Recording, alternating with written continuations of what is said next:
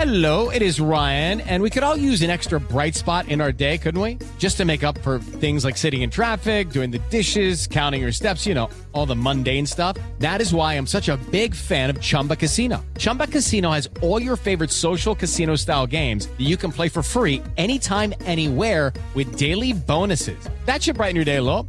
Actually, a lot. So sign up now at chumbacasino.com. That's chumbacasino.com. No purchase necessary. VGW Group. Void were prohibited by law. See terms and conditions. 18 plus. Nossa É Conversa, um prazer enorme conversar com você. com Vanderlei Nogueira. Olá, estamos juntos mais uma vez. A nossa conversa hoje, para o podcast Nossa Conversa, que você encontra no nosso portal, você abre lá, podcast, tem vários temas, vários companheiros, vários assuntos, e você assiste, você ouve quando quiser. Você ouve quando quiser, na hora que você puder, no seu carro, indo, vindo, é muito legal. Nossa conversa hoje é com o Dr. César Saad, delegado de polícia, responsável pela Delegacia de Repressão aos Delitos do Esporte. Doutor César, um abração. Falamos algumas vezes nesses últimos tempos. Você trabalhou, inclusive, eventos internacionais importantes, eh, levando a participação da Polícia Civil de São Paulo. E agora eu queria falar um pouquinho sobre a atividade desta delegacia, que aparentemente, vendo de longe, só resolve brigas.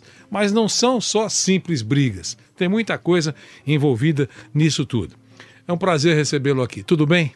Olá, Vanderlei. Obrigado pelo convite. Uma honra poder estar participando do seu programa e conversando aqui com você e com os ouvintes. Legal. O que é que pode fazer, eh, a- o que, que faz a delegacia com as brigas? A gente está praticamente fechando o ano de 2019.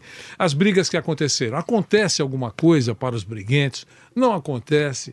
É fácil a identificação? Não é? Como é que funciona a polícia nisso tudo? É, Vanderlei, a Polícia Civil tem essa delegacia especializada na apuração né, dos delitos de intolerância esportiva e é um trabalho de investigação. Muitas vezes, hoje, as brigas acontecem em estações do metrô, às vezes até em avenidas grandes, é uma recentemente uma briga na Praça da República. Então a gente conta muitas vezes com a ajuda de câmeras de segurança. Infelizmente, a lei né, tem a questão da impunidade, a lei no Brasil não é muito séria nesse sentido. Então a gente precisa fazer um trabalho muito bem feito de investigação para que realmente esses culpados, esses envolvidos, acabem eh, sofrendo realmente uma punição severa, porque a gente vê muitos desses envolvidos eh, não são torcedores, né? O cara que bate com uma barra de ferro na cabeça do outro, dez caras cercam um torcedor e batem com barra de ferro na cabeça do outro, realmente isso aí não pode ser só considerada uma briga eh, de- entre torcidas, né? E sim um criminoso. Eles, eles até disputam, né? eh, pelo menos a nossa experiência diz que eles até disputam cicatrizes. Alguns mostram essa cicatriz eu consegui nessa briga, c- na briga contra tal equipe. Eh, essa outra aqui foi num combate em tal lugar. Quer dizer, são agressores militantes, né, doutor César? Exato, é verdade. Eles colecionam essas cicatrizes. E uma outra coisa que dificulta um pouco o nosso trabalho é que entre eles, é, entre aspas, eles têm um código de ética aí.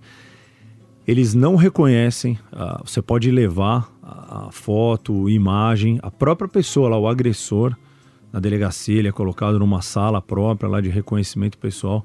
Os torcedores que, que apanharam, que foram vítimas, não reconhecem, Vanderlei. Isso parece que é um código entre eles. Ou é de- medo? não, eu acho que é mais essa questão. é, muitos deles, em algumas brigas, são vítimas, mas nas outras eles são agressores, né? Eu acho que eles têm essa questão aí de, de, de honra mesmo entre eles, é um código de ética entre as torcidas de que eles não, não se reconhecem. É óbvio que a, a Polícia Civil tem outras ferramentas para conseguir identificar eles, mas a questão do reconhecimento fotográfico e pessoal é quase que zero nas investigações de briga de torcida. Continuam marcando brigas pela internet? É, isso deu uma, uma diminuída porque tanto a Polícia Civil quanto a Polícia Militar, né, o segundo Batalhão de Choque, a gente faz um trabalho em conjunto. A gente faz o monitoramento dessas páginas, essas redes sociais de, da internet. O que acontece é que hoje tem muitas páginas que não são oficiais das torcidas. Então, o torcedor vai lá, o camarada vai lá, entra, coloca lá o nome da torcida e ele escreve o que ele quer. A gente consegue identificar a máquina, enfim, a pessoa que da onde saiu, né, esse comentário. Mas a questão é que quando é, os representantes da torcida são chamados, aquela página não é oficial. Mas a questão de brigas pela internet, isso diminuiu porque a polícia vem fazendo esse acompanhamento direto. Ainda com relação a brigas, ah, ah, há prisões? É, Vanderlei, isso é uma coisa também que a gente, como eu falei, né, a gente precisa fazer uma investigação muito detalhada para que isso possa lá na frente, né, no momento que esse processo, que esse inquérito policial vira um processo e vai para a justiça mesmo, na mão do Ministério Público, do Poder Judiciário, é, realmente tenha é, uma pena é, séria, né, e, e, e do tamanho da, das ocorrências, enfim, do que a gente vê acontecendo. Muitas dessas confusões elas são é, é, investigadas e têm como natureza é, o estatuto do torcedor, né, que é causar tumulto, incitar violência, mas muitas delas vão para esse lado que a gente estava conversando aqui das agressões com bar de ferro. Aí isso realmente é, passa a ser classificado como tentativa de homicídio. A gente tem investigado casos nesse sentido e a gente tem tido resposta é, do Poder Judiciário também nessa questão das prisões na, na, tentativa de homicídio. Essas, essas participações, essas pessoas que integram torcidas organizadas, normalmente tem um advogado de plantão. Quando a coisa aperta, o advogado aparece rapidamente lá. É, é, há gente presa ou não? Entra pela porta da frente, sai pela porta da frente e a vida segue, doutor César.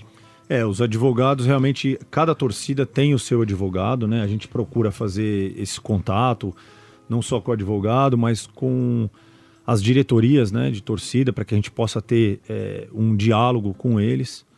E realmente é, muitos deles temem por essa questão da prisão, então eles é, acabam não querendo apresentar o cliente por justamente temer é, uma eventual prisão do cliente dele na delegacia. E aí é isso que acaba fazendo a gente, muitas vezes, a investigação demorar algum tempo a mais, porque a gente acaba não contando com a colaboração desses próprios torcedores que foram vítimas, e aí a polícia precisa de outras ferramentas para conseguir identificar os autores. Eles contam com tudo isso, né? Contam com o tempo, contam com a dificuldade que a polícia enfrenta. Eles, eles sabem como as coisas funcionam, né, doutor César? É, exatamente. Eles sabem como a coisa funciona, eles se utilizam disso. É aqui em São Paulo, Vanderlei, na verdade, os torcedores, a partir do momento que são identificados na briga, a Federação Paulista de Futebol já proíbe a entrada deles no estádio. E então, consegue fazer isso? Consegue, consegue. Recentemente, na semana passada, nós tivemos uma reunião lá. Isso está uh, uh, sempre em constante, é um trabalho nosso constante, também com o Ministério Público e com o Judiciário, para que essa fiscalização seja efetiva. Então, essa é a primeira medida que é tomada com os torcedores é, briguentos. E aí, depois, a nossa investigação né, por parte da Polícia Civil para apuração de outros crimes que eles tenham cometido. Eles não podem entrar no estádio e tem aquele compromisso ainda existe de ir a um posto ao corpo de bombeiros, ao corpo de bombeiros. É, é, Isso Paulo, existe? Existe, existe. Aqui em São Paulo eles e é seguido, doutor César? É seguido e aqui em São Paulo eles têm se apresentado lá e isso é uma medida que realmente incomoda esses torcedores. Esse comparecimento duas horas antes, duas horas depois da partida do time que, né, desse torcedor que se envolveu com briga. Já, fa já faz algum tempo, aqui em São Paulo pelo menos, para os clássicos foi adotada a torcida única. Isso, para o senhor, isso é um, uma boa medida? Tem funcionado, pelo menos tem diminuído confrontos? Vanderlei, eu, como adorador do futebol, sempre frequentei estádio. A gente gosta das duas torcidas, a festa é muito bonita. Mas como a gente conversou recentemente no seu programa, ainda não é a hora. Ainda não é a hora. A gente torce para que esse trabalho, é, em conjunto, né, de todas as forças de segurança e com a colaboração dos próprios torcedores, que isso volte, mas ainda não é o momento. Naquele ranking que o senhor deve ter lá na, na sua delegacia, qual é a torcida que arranja mais confusão? Vanderlei, ultimamente, nós isso é cíclico, né, na verdade. Claro. Isso é cíclico, depende do momento de cada time depende das pessoas que estão na diretoria da torcida. Nos últimos meses, nós temos tido alguns problemas com a torcida independente do São Paulo. torcida tricolor independente, há dois anos foi criada uma dissidência dessa torcida. Começou com um núcleo de Campinas, hoje ele já está aqui em São Paulo. Esse, essa dissidência vem crescendo cada vez mais. E a causa é legítima, porque eles é, se separaram ou porque eles se desligaram da torcida, que eles reivindicam que a torcida tricolor independente não tem eleição para presidente. Então a causa é legítima, porém a forma como eles é, reivindicam essa causa não é, que é através da violência. Nós tivemos recentemente a prisão de sete integrantes da torcida tricolor independente, dessa dissidência. Eles ficaram presos por associação criminosa, foi uma briga grande na Praça da República é, num domingo onde jogou São Paulo e Atlético Mineiro no Morumbi. Eles se encontraram ali na praça, houve uma briga grande com barra de ferro, pedaço de pau. Sete torcedores ficaram presos, estão presos, e nós já estamos trabalhando para a identificação de outros torcedores. O crime organizado está na, na torcida organizada? É, Vanderlei, diferente do que muitas, é, é, muitos canais de comunicação passam, dessa associação direta de torcida organizada com o crime organizado, não é assim que a gente vê, não é assim que a gente entende. O crime organizado ele está em todo lugar, né? ele é organizado, mas é, o que eu sempre falo, as, essas torcidas, muitas dessas brigas surgem, a primeira coisa porque eles não são organizados, pela desorganização da própria diretoria ou da própria torcida, da forma como eles atuam com os associados. Então, assim, não que o crime organizado esteja lá dentro e dê ordens, olha, a gente vai fazer isso ou não vai fazer aquilo. Existem integrantes da torcida que podem ser criminosos, e são. Mas também existem é, é, médicos, existem advogados, existem estudantes que vão porque gostam da festa, porque gostam da torcida, e isso não significa também que o crime organizado é que mande é, nas diretrizes dessas torcidas. Além das brigas, a delegacia recebe que tipo de demanda, doutor, doutor César? É, como você disse também, né, a maioria dos nossos inquéritos são relacionados a brigas, confrontos de torcida, mas uma coisa que tem aumentado muito, Vanderlei, é um trabalho que a, a Federação Paulista de Futebol faz direto com a Polícia Civil, através é, da Comissão de Ética, é a questão da manipulação de resultado. Com essa criação de sites, né, de um, aplicativos com bolsa de aposta, isso tem crescido muito, principalmente na Série B, clubes de menor expressão, onde os salários, né, infelizmente no Brasil, se é que eles recebem salários, são muito baixos, então isso acaba facilitando é, o aliciamento desses atletas. Como é que funciona isso? É, é, nas divisões menores, é isso? É, nas divisões é, menores, nas competições com menor expressão, os atletas é, são aliciados muitas vezes é, por pessoas que os procuram por rede social, Facebook, Instagram, se apresentam às vezes como advogados, às vezes como apostadores e oferecem uma quantia em dinheiro, 5, 7, 10 mil reais, para que normalmente ou um zagueiro ou um goleiro, né, que são as posições que interferem diretamente no, no resultado, sofram um gol ou deixem uma bola passar, que o atacante possa ter facilidade para poder marcar o gol. E com isso, esses apostadores acabam é, ganhando muito na bolsa de apostas. Né? Existe uma empresa que atua também na Europa, na UEFA, a Federação Paulista contratou essa empresa. Ela faz um trabalho é, com a bolsa de apostas no mesmo momento em que está sendo disputada a partida. Então, em determinados lances, são acusados picos de apostas né, nessas, nessas páginas da internet. Então, com isso, é um indicativo de fraude. E muitas vezes, um trabalho educativo que a federação faz é para que os clubes acabem denunciando. Muitas denúncias partem dos próprios atletas que procuram a diretoria do clube, a comissão técnica e fazem a denúncia para a federação, que encaminha essa, essa denúncia para a Polícia Civil. E há punições? Há punições. Muitos desses aliciadores são identificados, são indiciados. O Estatuto do Torcedor prevê, tem um crime para quem manipula ou para quem oferece dinheiro para manipulação de resultado. Isso vai para a justiça e, Isso vai e normalmente justiça. é condenado ou a- o assunto é encerrado? É, não, normalmente eles são condenados e também quando no caso de advogados que são identificados, a Polícia Civil também faz a comunicação para o Tribunal de Ética da OAB. Entendi. Doutor César, a- além disso que nós estamos falando aqui de fraudes, né, de, de, de violência, eh, qual é a, a outra atividade da delegacia? Ou de, eh, eh, precavendo, ou, ou de prevenção, enfim, como é que funciona a coisa por lá?